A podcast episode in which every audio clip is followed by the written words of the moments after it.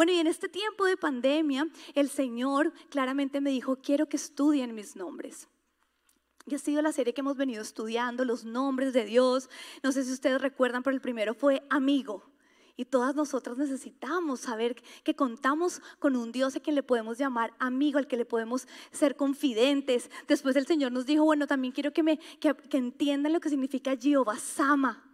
Después Dios nos dijo, tú eres de mi propiedad, así que yo soy tu Señor. Y así es como yo últimamente llamo mucho Adonai, Adonai.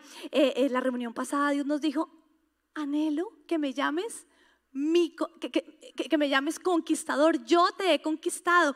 Y eso tiene que aliviar mucho nuestros temas de autoestima. Porque pueda que en la vida mucha gente nos haya rechazado, nos sigan rechazando, pero el rey de reyes, el creador del cielo y de la tierra, ha conquistado tu corazón, mi corazón, para él valemos mucho. Entonces cuando yo estoy así como en la cuerda floja de la autoestima, yo voy y lo llamo y le digo, tú eres mi conquistador. Yo para ti soy importante. He sido tierra deseable. Me encantó también porque después de predicar mi papá me mandó un mensaje y me dijo, hijita, tú eres tierra deseable para nuestro Señor. Y esas palabras las atesoré en mi corazón. Sí, lo somos. Pero bueno, todo esto es lo que ha pasado, pero con Dios siempre hay más.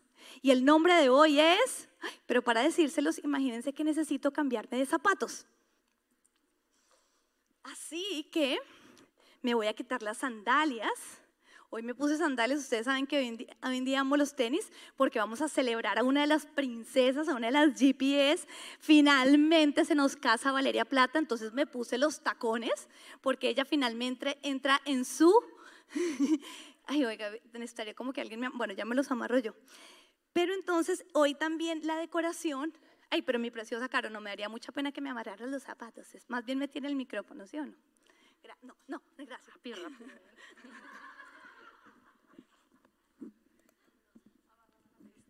Mucha. Esa es caro. Muchas gracias.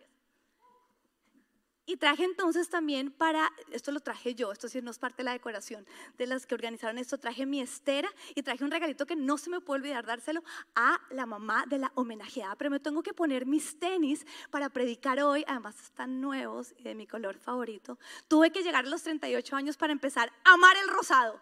Oiga, uno en la vida algún momento tiene que amar el pink, ¿o no? E, e, hice mis investigaciones y mamá me dijo, no, de niña no. Entonces, bueno, no podía pasar la vida sin que pasar una etapa de mi vida amando el pink. Y hoy con mis tenis pink, quiero introducirte el tema y quiero introducirte el nombre que Dios quiere también que tú empieces a usar. Y Dios quiere escucharte de tus propios labios decirle, mi entrenador, mi entrenador. Y bueno, como les dije, para decírselos tuve que cambiarme de, zapatos y estuve en una convención de una persona muy importante, Gerald Brooks. Él es un eh, experto en liderazgo y él decía que para todas las personas es muy complejo eh, cambiarnos de roles y sobre todo con la misma persona. Y en realidad en mi vida he podido vivenciar que es, es, algo complejo, pero sabes que no es complejo con Dios.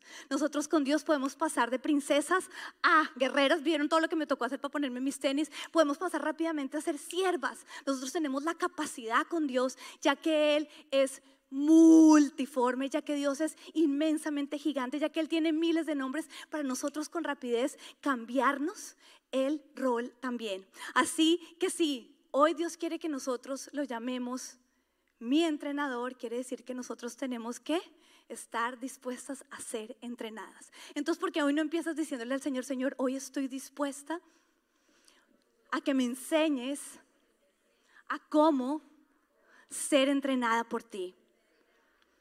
Bueno, y entonces cuando uno tiene un entrenador, hay algo que sucede automáticamente en la vida de uno. Ocurren dos cosas. La primera es que si tú tienes un entrenador, eso implica que tú estás reconociendo tu condición de aprendiz. Cuando tú tienes un entrenador, tú reconoces que hay alguien que sabe más que tú. Hay alguien que reconoce mejor el camino y te va a equipar y te va a fortalecer para que tú llegues finalmente allá. El pastor Frank, que es nuestro pastor, Nos enseñaban en el último retiro que tuvimos como pastores que nosotros como pastores principales de Full Life debemos estar en búsqueda de líderes. Definitivamente nos damos cuenta que esta iglesia está creciendo y para que una iglesia crezca saludablemente necesitamos crecer en liderazgo. Pero este es un tema supremamente importante en nuestras vidas porque todos debemos aprender a liderarnos a nosotros mismos. Pero cuando él en su charla pastoral nos incentivaba a mi esposo y a mí y a otros más pastores a quienes él también le da la cobertura, nos decía, cuando busques líder, busca personas que sean corregibles. Busca personas que cuando tú les llames la atención, no se ofendan, no se lo tomen personal. Cuando tú eres una de esas personas que a cualquier corrección te lo tomas personal, quiere decir que hay cosas por sanar, hay heridas no resueltas, porque en sí cuando tu autoridad te llama la atención sobre algo, simplemente lo que te está haciendo es invitándote a alinearte a la visión.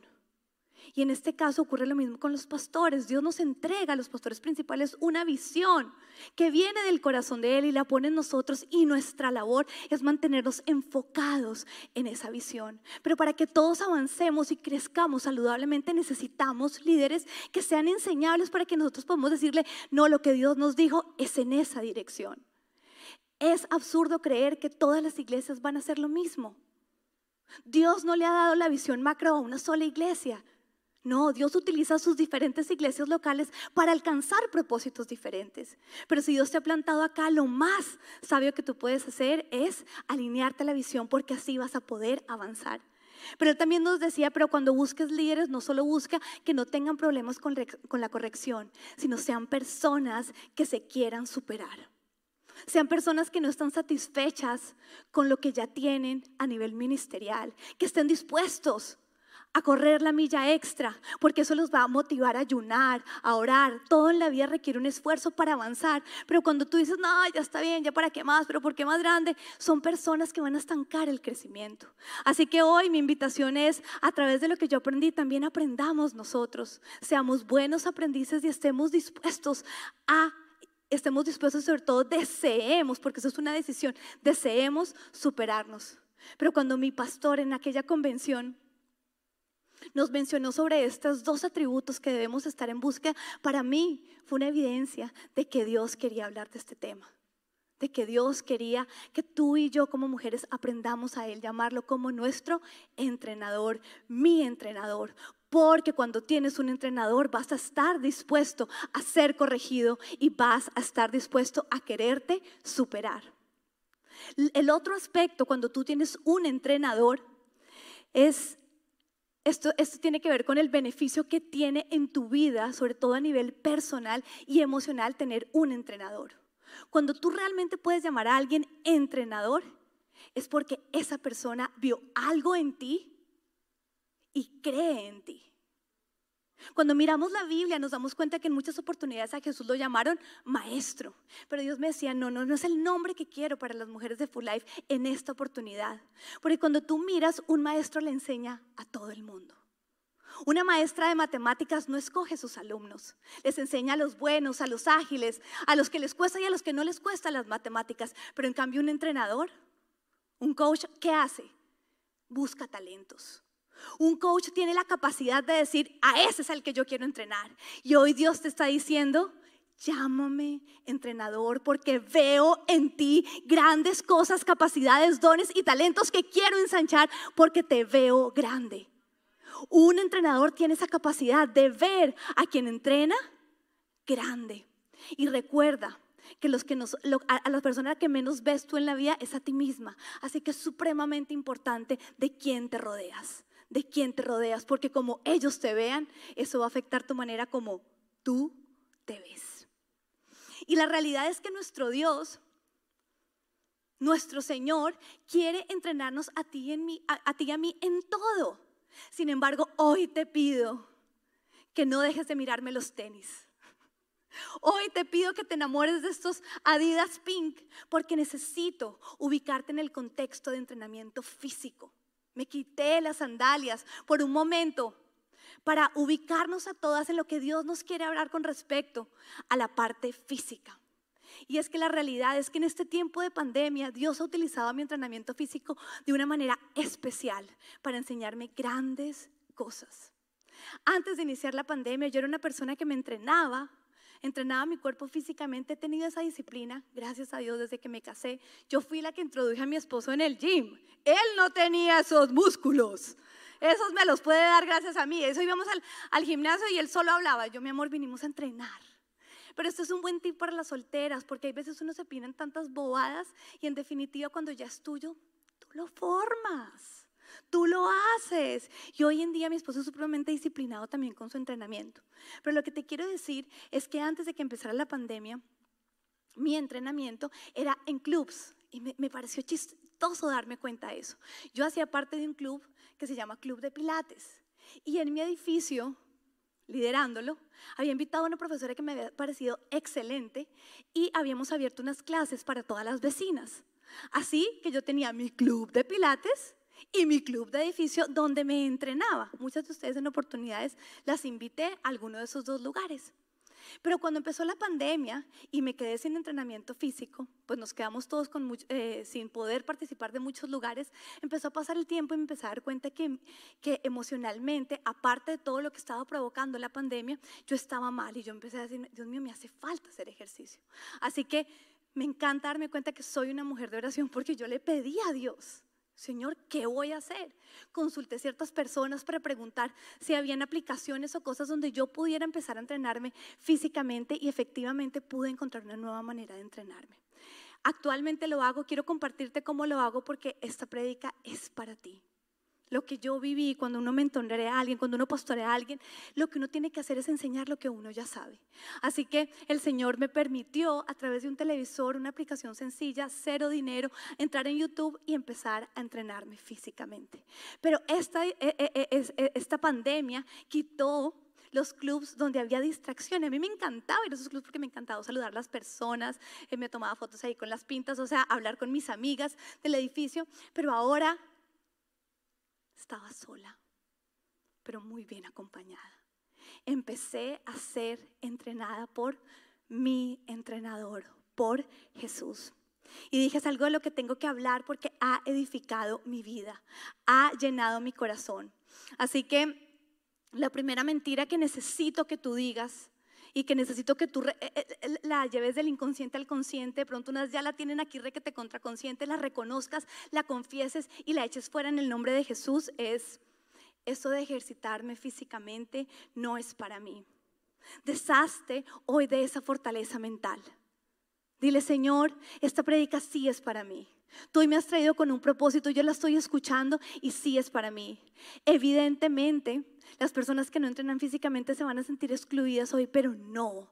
Vas a darte cuenta como Dios, que es el mejor entrenador, tiene mucho para decirte a través de esta enseñanza. Ahora, si tú todavía tienes un cuerpo, esta enseñanza es para ti. Porque si todas tenemos un cuerpo, necesitamos ejercitarlo. Porque les cuento algo, todo lo que no ejercitamos se atrofia.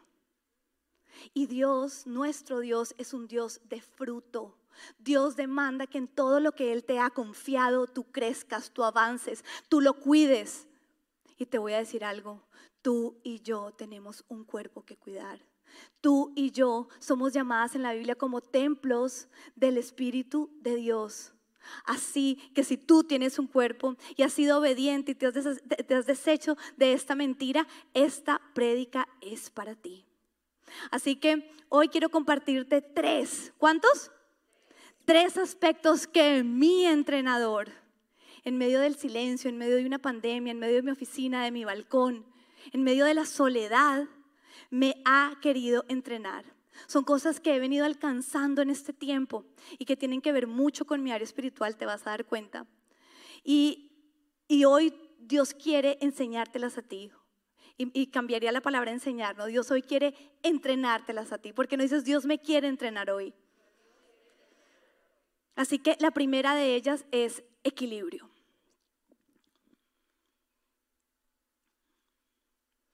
Como con muchas cosas en la vida hay extremos.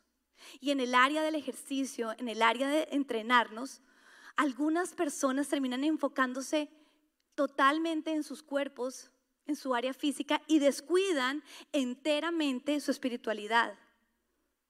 se enfocan de una manera equivocada en alguno de los dos extremos. Descuidan, por, decirlo así, alguna de estas dos áreas. Tenemos las personas que se enfocan de manera especial en el cuidado de su cuerpo físico y por lo tanto descuidan su crecimiento espiritual y su madurez. Pero ninguno de estos dos extremos es bíblico. Ninguno de estos dos extremos es bíblico. Así que hoy quiero empezar estudiando un versículo bíblico que está en 1 Timoteos 4:8. Y me tomé el trabajo de traértelo en diferentes versiones. Te traje tres versiones diferentes. Dice 1 Timoteos 4:8, está bien que te ejercites físicamente, pero es mucho mejor que te ejercites para vivir piadosamente, ya que esto es útil para todo, te ayudará en esta vida y también en la venidera. La nueva traducción viviente, que es una traducción muy buena cuando me refiero a traducciones, son diferentes tipos de Biblia que dicen lo mismo, pero dicen lo mismo pero diferente, y nos amplían una visión de algo tan importante como esto. La nueva tradición viviente, como te digo, dice, el entrenamiento físico es bueno, pero entrenarse en la sumisión a Dios es mucho mejor, porque promete beneficios en esta vida y en la que viene.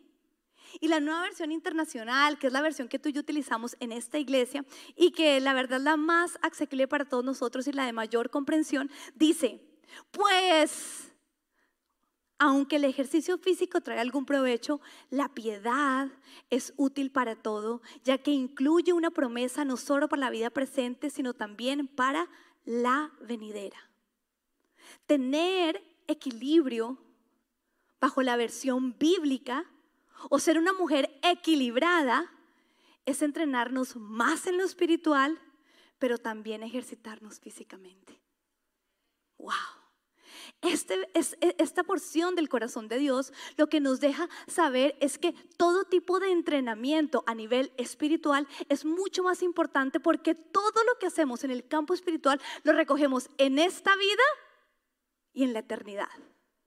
Pero nos deja claro también que todo tipo de entrenamiento físico nos es de buen provecho. Dice, está bien que te ejercites.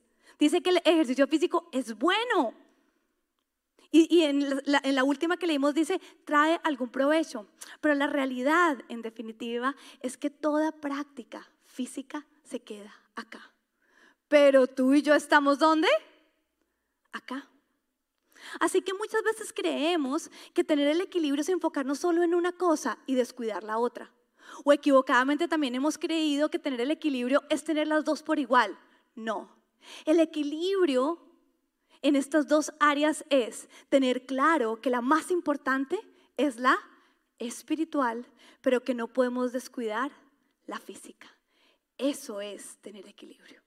Así que en este tiempo de pandemia no he dejado de equiparme en la más importante, pero tampoco he descuidado la que también es importante.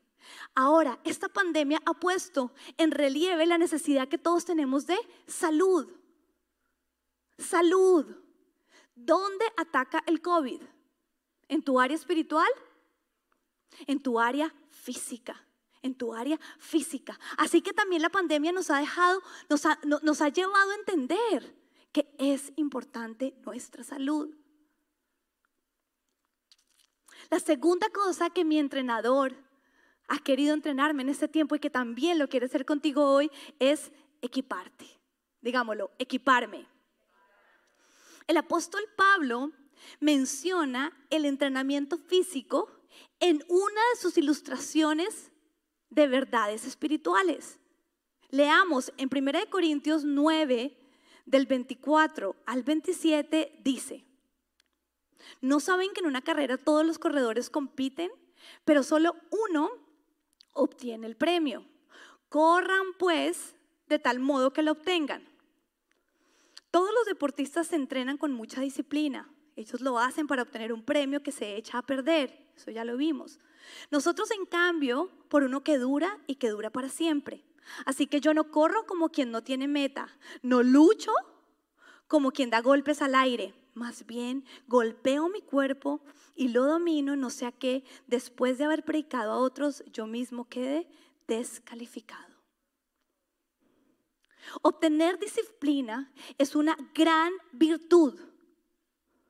Obtener disciplina es una gran virtud, pero cuando tú ya la obtienes, es tuya, es tuya. Y la podrás empezar a usar en diferentes contextos, campos, situaciones personales o espirituales en tu vida. Es un absurdo pensar que lo que has aprendido en tu área física no lo puedas traspasar a tu área espiritual o viceversa. Cuando tú adquieres algo y lo haces tuyo, tú lo puedes llevar a donde quiera que vayas. Y aquí se nos menciona sobre la necesidad de la disciplina para correr como atletas. Pero dice que esa misma disciplina es la que necesitamos para correr como hijas de Dios en la carrera de la fe. Así que obtener disciplina en algún área nos va a poder llevarla a otras. Sin embargo, pero ¿por qué es útil, llamativo o curioso que yo te postule que ganar disciplina en el área física te va a servir en las otras áreas? Porque imagínate que estadísticamente cero, cero por ciento de las veces que tú entrenas físicamente, después de que terminas, te arrepientes. O sea, en el área física, cuando tú eres disciplinado, no quieres entrenar, pero entrenas porque eso es la disciplina, ¿no? No hacer las cosas por lo que sentimos, sino por lo correcto. Entonces, en el área física tú entrenas. Después de que tú entrenas, cero. Cero veces tú dices, uy, qué pereza haber entrenado. Uno queda, ¿Les ha pasado alguna de las que entrenan aquí? No hay ni una sola vez estadísticamente se dice que uno diga, uy, no me arrepiento, sudé mucho. Uy, no, todas esas calorías que quemé, ahora me ¿cómo me las vuelvo a meter? Uy, no, ya terminé. Nunca. Mientras que en otras áreas, muchas veces tú ejerces la disciplina, pero sí te puedes arrepentir. Tú Vas con tus amigas al restaurante, estás disciplinada con la alimentación, todas se piden la hamburguesa doble queso y tú, una ensalada por favor. Y tú estás muy disciplinada en la comida. Y todas comen la hamburguesa, la papa frita, eso tú te tienes agua a la boca, tratas de meterte eso con la lechuga y apenas termina tu plato, tú dices, ay no, yo quedé con hambre. ¿No es cierto? En esa área no siempre que practicas la disciplina, no te arrepientes. En el área espiritual, seamos sinceros, en muchas oportunidades ayunamos, se rompen los muros, no los vemos espiritualmente, pues estamos con un hambre y uno dice, uy, uno por fe decide creer que ese ayuno valió la pena, ¿no es cierto? Sin embargo, uno el próximo ayuno le dice, uy, en, en la única área donde cuando tú ejerces disciplina, Muchas veces, no estoy diciendo que no, muchas veces algo me ata el ayuno, la alabanza, diezme y me siento, pero en la única área en la que cero, dígalo cero, el número, diga cero, cero por ciento de las veces cuando tú la ejerces, te arrepientes. Y la disciplina es una práctica. Cuando tú la adquieres, la adquieres. Tú la adquieres. Note usted, si usted conoce personas que son disciplinadas en el, en área física, tienden a ser personas muy disciplinadas en sus otras áreas, porque son disciplinadas. Así que el Señor me decía, quiero entrenarte, quiero entrenarte porque van a haber muchas cosas que tú vas a ganar ahí, que como tú las ganaste, ¿de quién son? Tuyas y las vas a poder pasar a otras áreas donde sería más difícil adquirirlas, pero como ya las tienes ahí, vas a poder ejercerlas. Y yo esperaría que todos ustedes dijeran, amén. Porque en muchas oportunidades estamos trabajando fuertemente por otras áreas y es más complejo avanzar ahí. Pero esta, esta es una que te bendice con disciplina.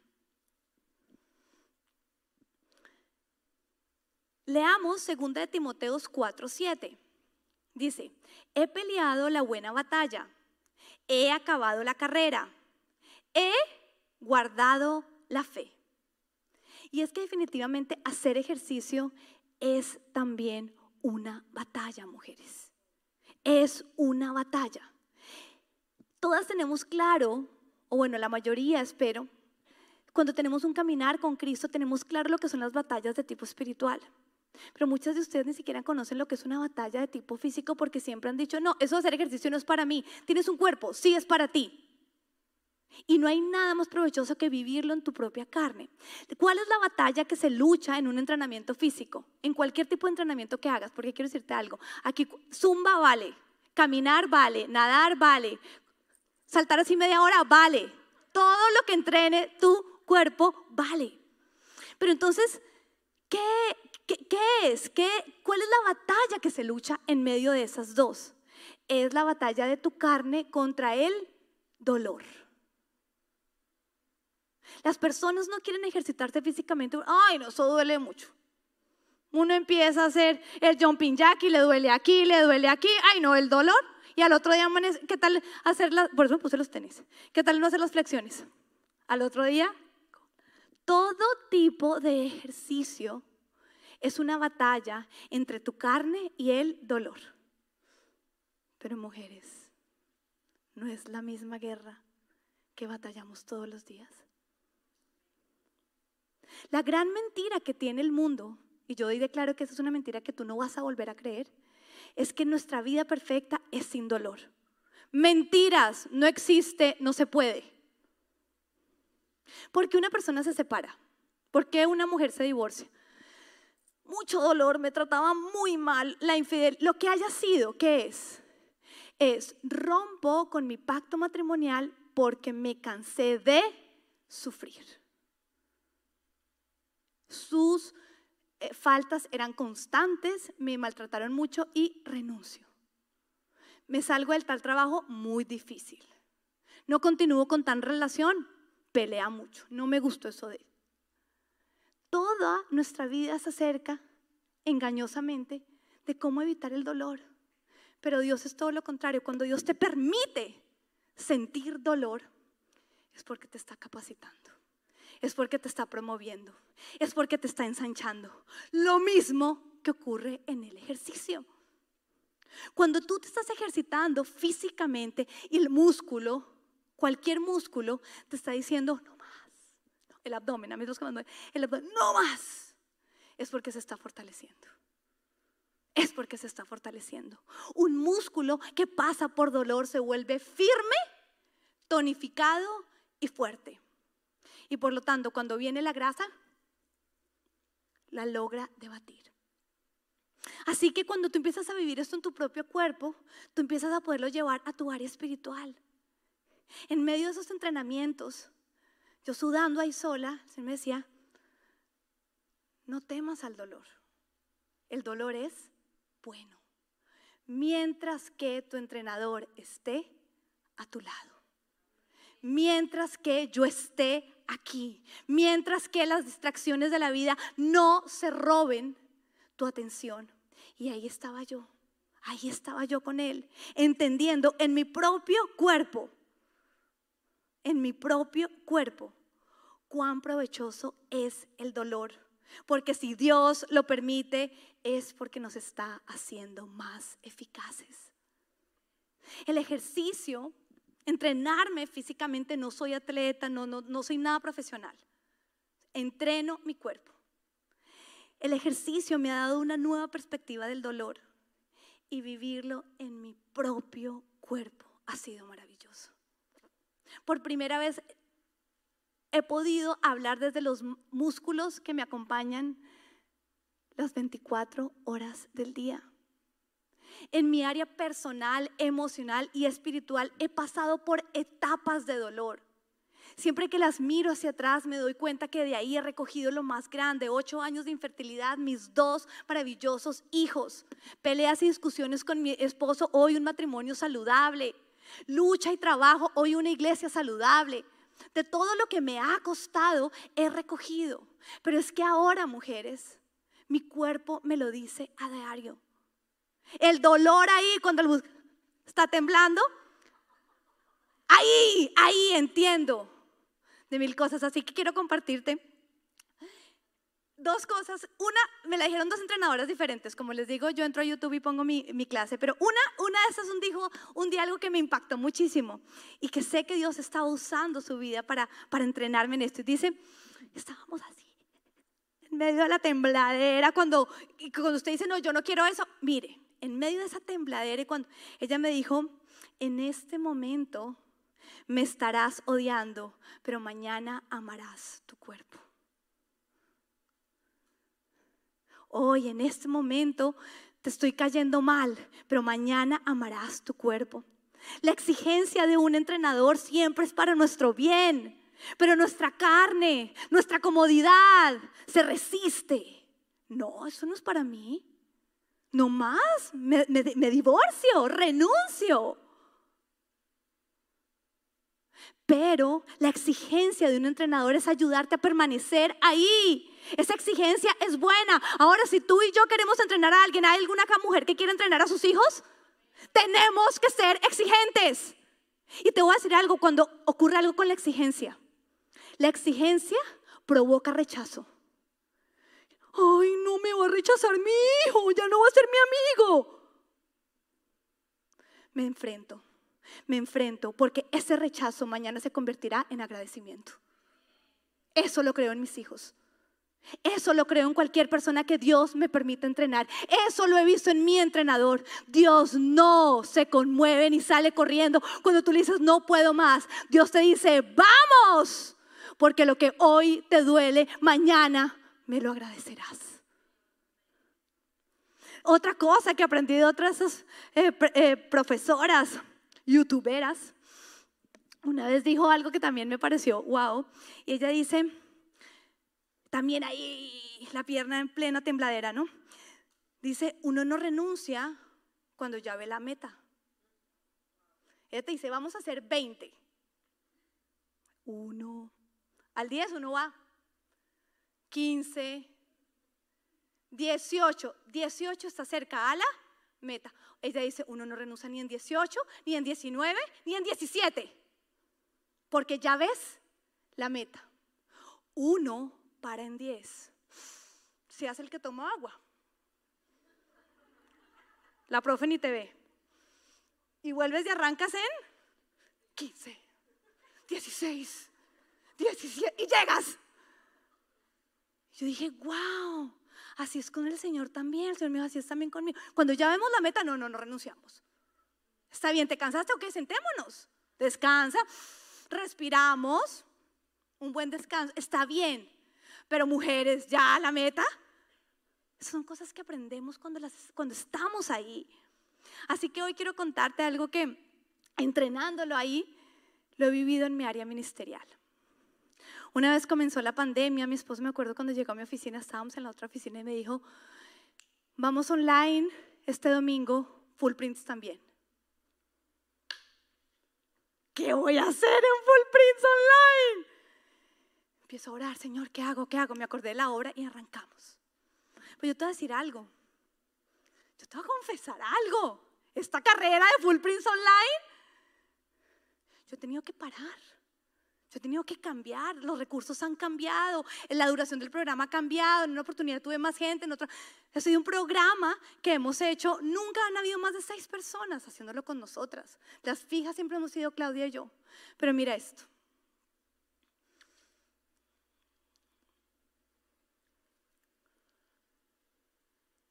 Este jueves voy a estar con el lugar de su presencia, con Leywood, y va a estar Full Life presentando un tema, cómo crear contenidos y conexión el ministerio, en el ministerio de niños de la iglesia.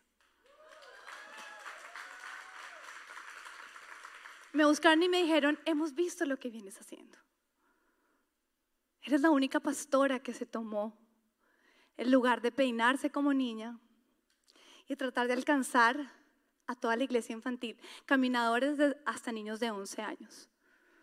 Eso se los digo a ustedes. Yo no, yo, no, yo, yo, yo no creo que lo hayamos hecho excelente. Pero Dios me dijo, has llegado a la meta. Tuviste que parar, tuviste que descansar, pero nunca has abandonado. ¿Sabes cuántas veces he querido abandonar?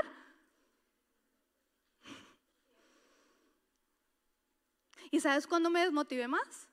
Cuando dejé de ver que mucha gente acá posteaba y nos felicitaba. Señor me dijo, lo que más te quiero entrenar es que tu aceptación, es que tu aprobación venga de arriba, no de abajo.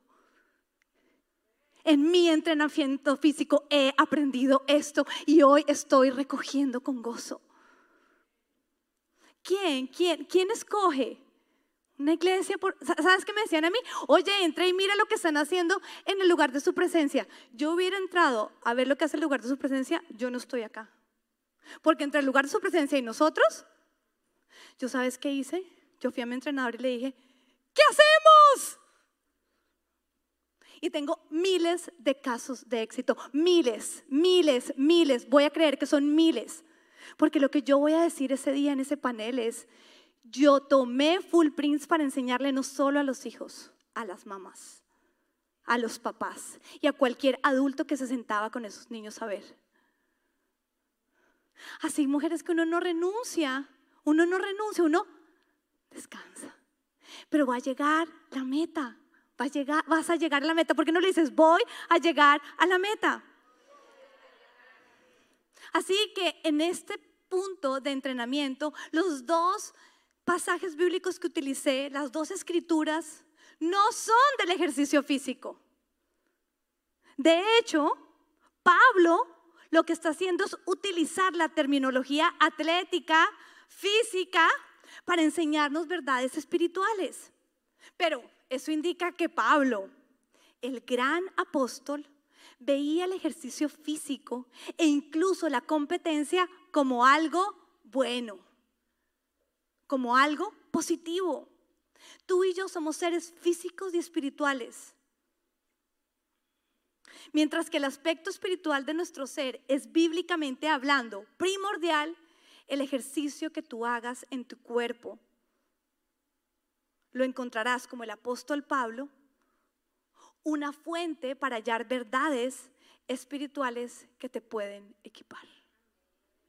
Cuando tú salgas hoy creyendo que esto es para ti y tú digas, listo, me voy a disponer a caminar todos los días media hora y tú lo logres, tú la próxima puedes decir, me voy a disponer a orar media hora. Lo vas a lograr. Lo vas a lograr. Amén. Y último, mi entrenador hermoso, el mejor,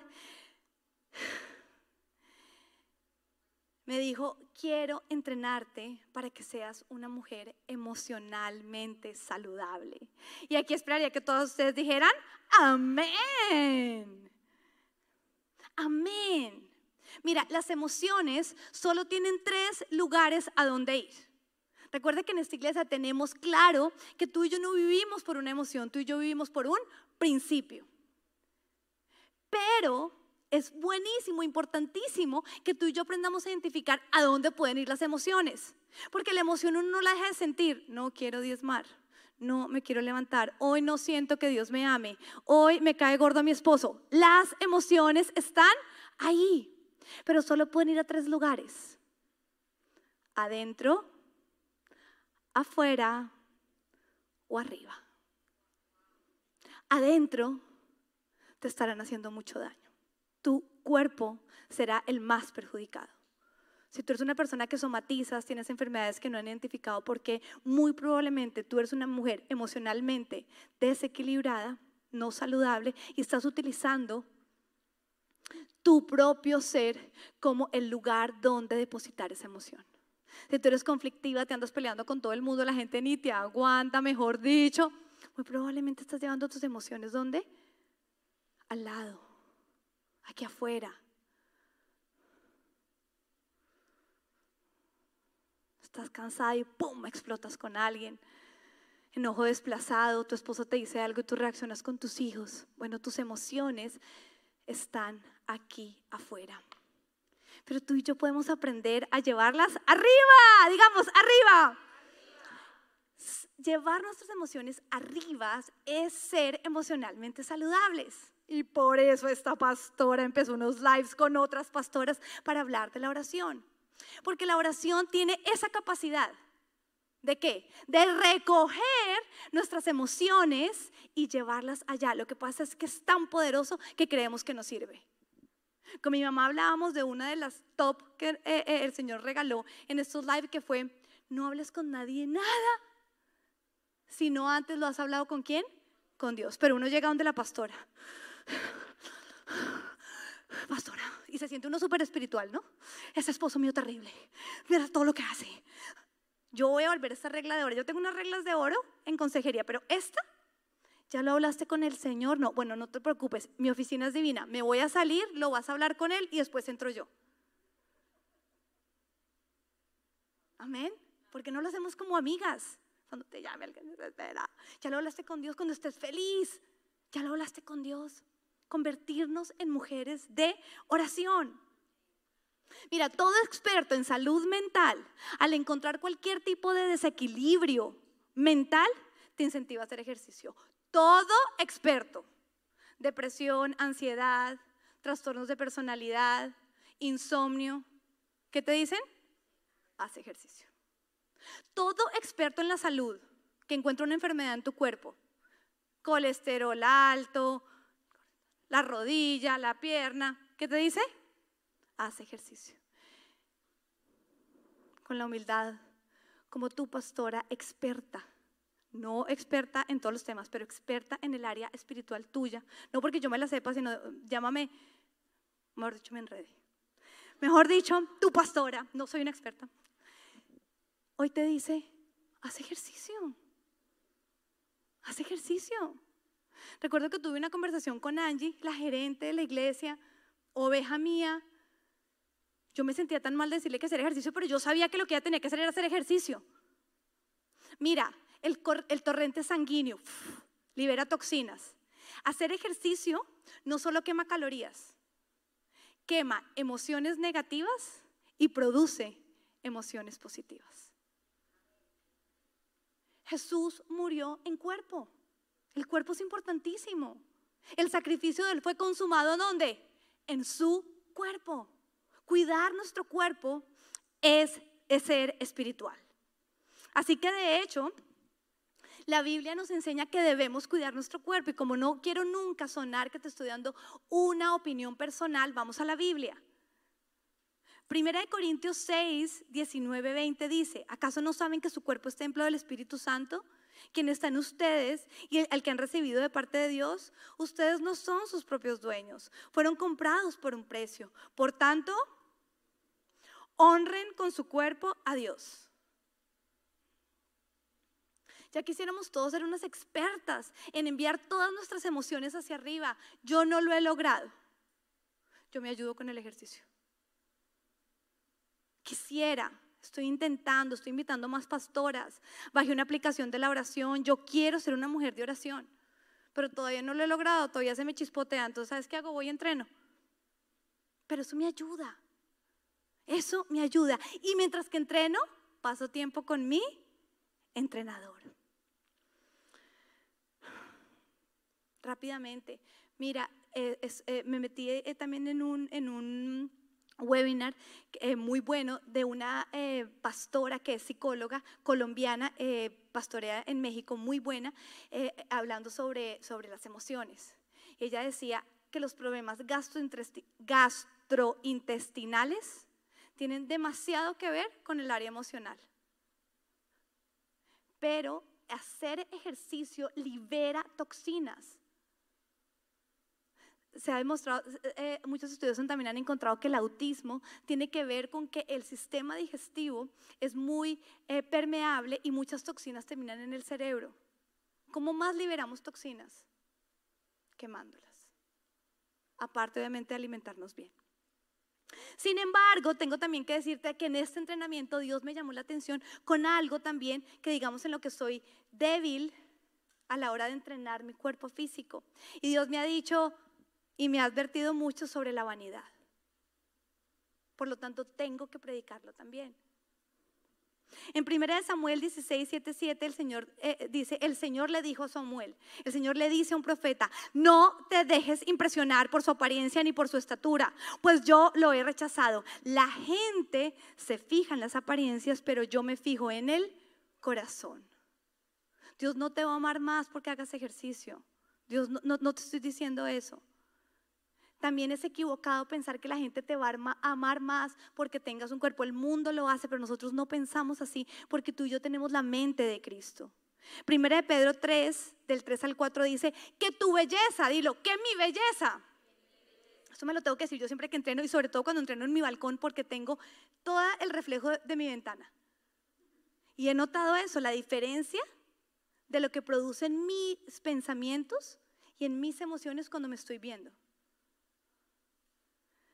que su belleza, Ana María, que tu belleza, mi entrenador me dice, que tu belleza sea más bien la incorruptible. Cuando yo así entrenando, en la entrenadora, fit, la pierna perfecta, y yo me miro al espejo y el gordo ahí todavía, y uno...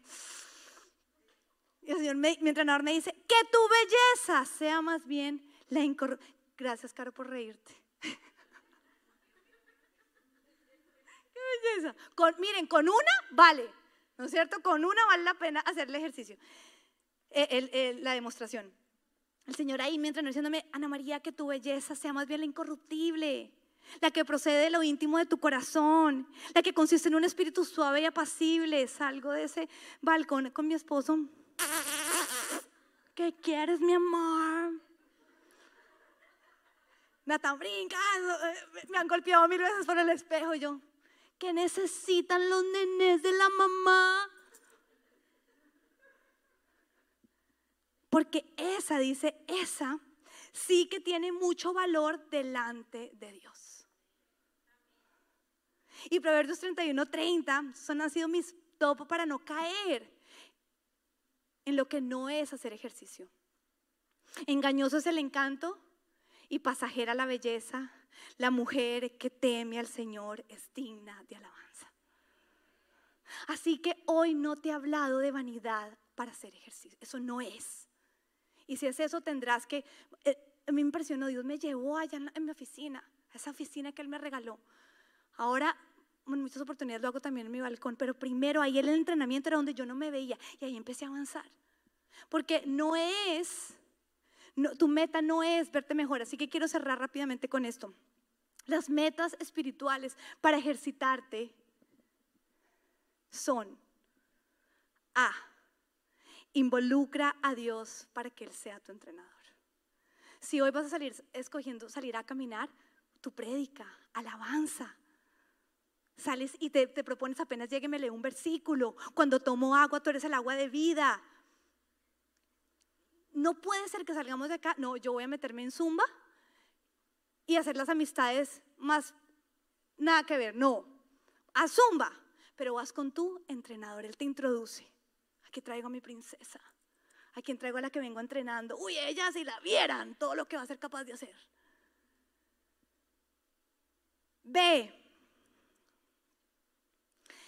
La meta espiritual para hacer ejercicio no es verte mejor.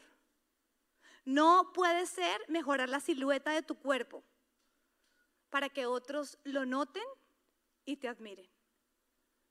Uy, yo quería predicar con esqueleto aquí. Manga larga. No es eso. No es eso. Porque el músculo ha avanzado. Y además, no va a ocurrir rápidamente. Si tú te pones eso como meta y no empieza a ocurrir, ¿qué, hace? ¿qué pasa? Abandonas. Me encantó hablar con mi hermanito sobre el tema. Natalia grabando Full Prince Online un día, vino y yo, ah, te voy a entrenar, ¿quieres entrenar? Y ella, no, se quedó acostada en mi sofá, sacó el iPad, yo saqué mi estera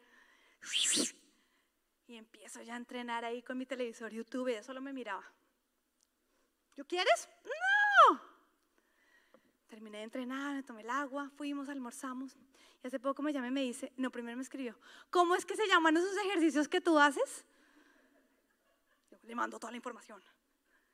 Y después tengo una conversación con ella y me dice, mira, te vi ese día entrenar tan juicioso. Oye, eso sí es dificilísimo, me dijo. Eso sí es dificilísimo. Yo, Nati, no importa, vas a empezar a adquirir fuerza y lo vas a poder hacer. Yo hago algo que se llama PAYO, pilates, posiciones de yoga y eh, entrenamiento físico. PAYO, lo recomiendo mucho. Entonces yo, y ella me dice, pero ¿sabes qué? Lo voy a empezar a hacer. Te vi y se me rompió una mentira, yo también puedo. Y ahora está entrenando. Pero me encantó que me dijo, y mi meta no va, a ser perder peso, porque si no me voy a desanimar. Mi meta es ejercitarme. Yo, wow. Nati, lo tienes claro, no lo vas a abandonar. Mi meta es hacerlo durante el día. Mi meta es la disciplina. yo, bien, Natis. Y la última para cerrar e invitar a la princesa a quitarme los tenis, ponerme los tacones, es mejorar nuestra salud física para que tengamos más energía física y así podamos dedicarnos mejor a las tareas espirituales.